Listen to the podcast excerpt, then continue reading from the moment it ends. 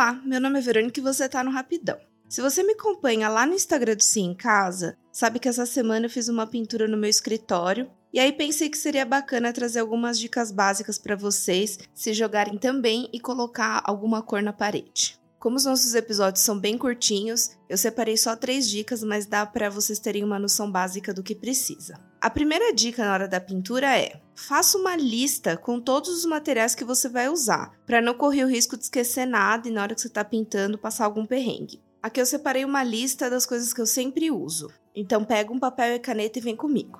A primeira coisa que a gente vai precisar é a fita adesiva para proteger tudinho. Aqui vale comprar aquela de cor azul, porque na hora de você retirar, ela sempre quebra um pouco e é mais fácil de ver onde sobrou os pedaços. Sem contar que ela é especial para pintura, então não agarra tanto na parede a hora que você for puxar para retirar a tinta que está atrás. Vai precisar de um kit de pintura. Na primeira vez que você for pintar a sua parede, é legal você comprar aqueles kits que vendem em loja de material de construção, que ele é bem completinho. Vem com a bandeja para você colocar a tinta, o rolo de pincel completo, uma espátula de madeira para misturar e um pincel pequeno. Eu aconselho a comprar outro pincel pequeno de boa qualidade, um com as cerdas bem macias, especial para parede. Na hora de você passar, o acabamento fica melhor. E não tem problema ter mais de um. Aqui eu comprei um ótimo para parede que fez toda a diferença na hora do acabamento. Materiais para proteção: aqui vale lona, jornal, plástico, coisas para proteger o seu piso. Na primeira vez que pintamos aqui a casa, a gente acabou usando só o jornal e eu me arrependi, porque as folhas não são grudadas uma na outra e aí quando você vai pisando elas vão saindo um pouco do lugar, então tem sujeira no chão até hoje se duvidar. Essa última vez eu achei um plástico que eu amei. Ele tem uma fita adesiva na borda e aí você cola direto no rodapé e depois é só desdobrar o plástico. Foi maravilhoso um cabo de vassoura. Esse é para encaixar na haste do rolo do pincel, para facilitar a hora que você for pintar até o teto. Uma escada, ela é essencial para você conseguir alcançar as partes mais altas da parede. E claro, a tinta. Aqui eu indico para vocês conversarem bastante com o profissional que você está comprando a tinta na loja de material de construção é bom você falar a necessidade, onde você vai colocar e que tipo de uso você tem naquele cômodo. Porque, por exemplo, aqui a gente colocou uma tinta que não era aconselhável para o banheiro, e aí depois do banho fica aqueles respingos de vapor manchando a parede.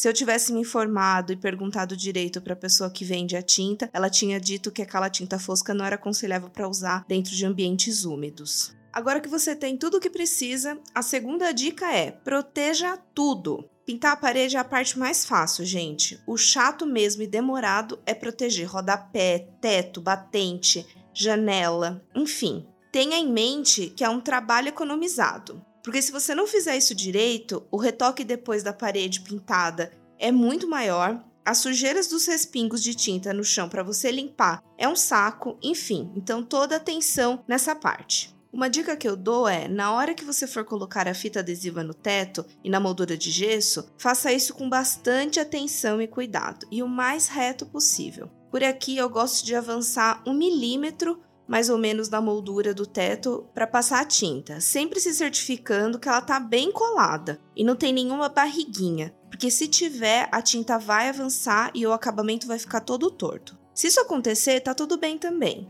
Tenha sempre a tinta que você está protegendo por perto, porque daí é só pegar aquele pincelzinho que eu comentei com vocês para fazer o acabamento.